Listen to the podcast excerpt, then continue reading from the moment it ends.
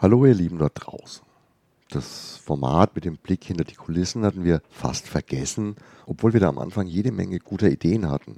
Heute komme ich mal wieder drauf zurück. Hintergründe aus dem Laden, diesmal nicht technisch, sondern auf unser Genre bezogen. Ein paar Gedanken, was Fantastik und fantastische Literatur wirklich bedeutet. Wir Deutschen neigen dazu, Literatur als etwas Getragenes zu betrachten mit einem fast schon elitären Perfektionismus. Literatur muss schwer und anspruchsvoll sein. Nicht umsonst ist das Buch als solches in Deutschland auch per Gesetz zum Kulturgut erhoben und damit sogar steuerlich begünstigt, mit einem Mehrwertsteuersatz von 7 statt den üblichen 19 Prozent. Das Buch steht damit aber in der Theorie auf einem Podest, das man in der Realität nicht immer ganz so nachvollziehen kann. Wenn ich mir die halbjährliche Flut der Neuankündigungen unserer Verlage so anschaue und dann noch eine okay zugegebenermaßen im Bereich der subjektiven Schätzung befindliche Unterteilung vornehme, welche der Neuerscheinungen tatsächlich gelesen werden und nicht nur zur optischen Bereicherung in bibliophil anmutenden Kaminzimmern genutzt werden, dann sieht die Sache realistisch betrachtet weniger kulturell wertvoll oder literarisch anspruchsvoll aus. Bevor ich jetzt aber wieder so eine Hasstirade auf die Verlagsprogramme, deren wenig ambitionierte oder wenig mutige Auswahl und ähnlichem loslege, muss ich erstmal die Frage stellen, warum das so ist und ob es überhaupt wirklich ein Aufreger ist. Die typisch deutsch abwertende Begrifflichkeit Unterhaltungsliteratur ist in meinen Augen sogar noch ein unnötiger Euphemismus. Ich ich persönlich traue mich durchaus, den Begriff Trash in den Mund zu nehmen. Und ganz ehrlich, jeder von uns hat doch eine trashige Seite. Ob es Kuschelvampir-Geschichten mit im Tageslicht glitzernden Blutsaugern oder heroische Barbarenwelten sind, in denen die Frauenbilder doch eher klassisch gezeichnet werden. Ich persönlich schäme mich weder dafür, dass ich nach wie vor gerne immer mal wieder einen Heftroman des allseits beliebten Geisterjägers John Sinclair lese, noch dass ich die Geschichte der besten Frau der Space Force über alle zehn Charity-Bände fiebern verfolgt habe. Nein, es ist keine Schande, auch ab und zu den trashigen Schweinehund Gassi zu führen. Nur weil ich, wie fast alle, die unseren Laden frequentieren, eben auch diese Seite ganz offen vor mir hertrage, bedeutet es aber noch lange nicht, dass das ein pauschales Kriterium für unsere Literaturgattung wäre. Was ist denn eigentlich das wirklich Interessante an fantastischer Literatur? Dass es eben erdachte oder gedachte Welten sind, in denen die Geschichten spielen. Ganz davon abgesehen, dass dieses Kriterium eigentlich auf nahezu alle romanhaften Geschichten mehr oder weniger zutrifft, denn auch streng an historischen Fakten angelehnte Romane verlassen irgendwann eben diese Fakten und erzählen dann doch eine erdachte oder zumindest angereicherte Geschichte. Wenn dem nicht so wäre, würde man ja ein Geschichtsbuch lesen. Denn selbst der stets gründlich recherchierende Frank Schätzing war sicher nicht dabei, als der Kölner Dombaumeister 1260 in den Tod stürzte und Jeremiah Person hat Florian Geier sicherlich auch nie gesehen und war ganz sicher nicht dabei, als ihn seine beiden ketzerischen Helden um 1500 rum von seiner Englandreise zurückholen. Sogar bei Geschehnissen, die wesentlich näher an unserem Hier und Jetzt sind, ist es eine Gewissheit, dass trotz gründlicher Recherche auch America's Most Trusted Storyteller James Patterson ganz sicher nicht persönlich dabei war bei all den privaten Treffen der Kennedys. Worauf ich hinaus will, ist, dass in dem Moment, wo wir von einem Roman sprechen, immer Fantasie mit im Spiel ist. In den Genres Fantasy und Science Fiction ist eben nur meist eben genau diese Abweichung von der Realität von Anfang an bewusst in Kauf genommen.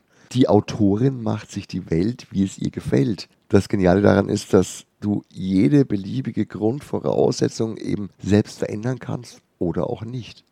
Du bist unangreifbar, kannst unsere gewohnten sozialen und ethischen Grenzen bei Bedarf jederzeit verlassen. Im Grunde sogar die Gesetze der Physik und Logik.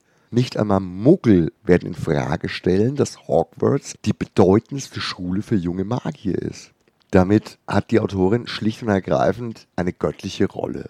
Sie erschafft die Welt und belebt sie. Manchmal ist dabei eben dieser Weltenbauch auch ein Teil der Leistung, wie zum Beispiel bei einem Tolkien der eigens Sprachen erfunden und Geschichtsbücher geschrieben hat, um einen würdigen Hintergrund für eine eigentlich triviale Queste zu schaffen.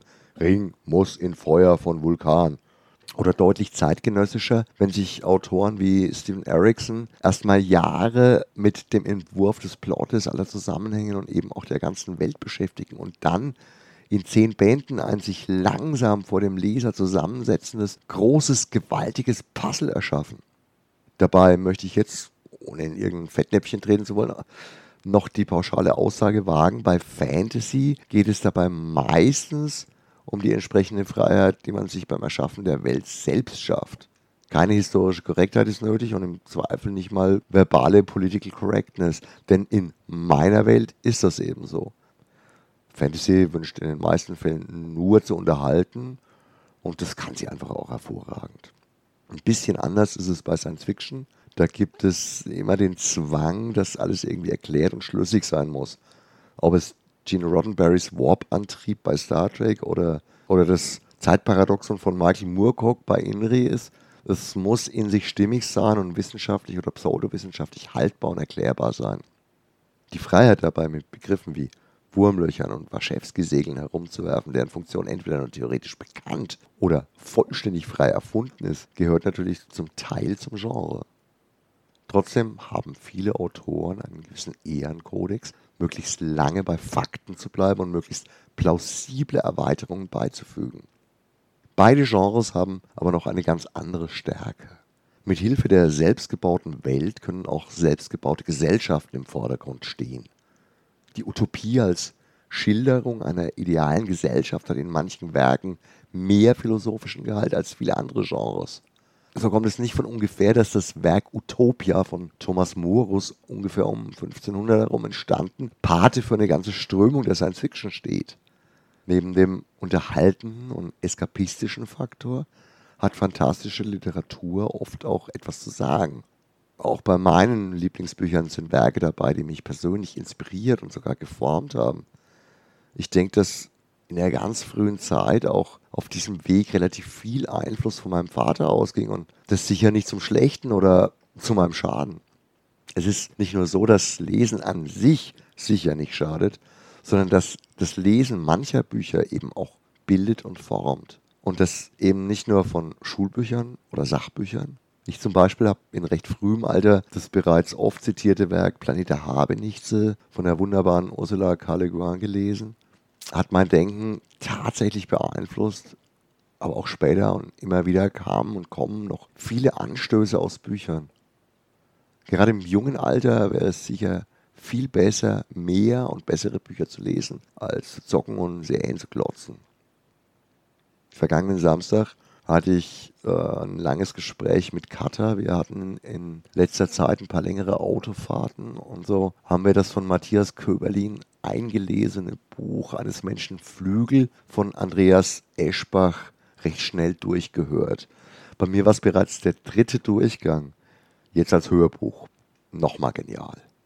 Also auch genial gelesen. Zufällig war jetzt auch noch diese Woche Markus T. auch noch mit seiner Rezi zu genau diesem Buch dran.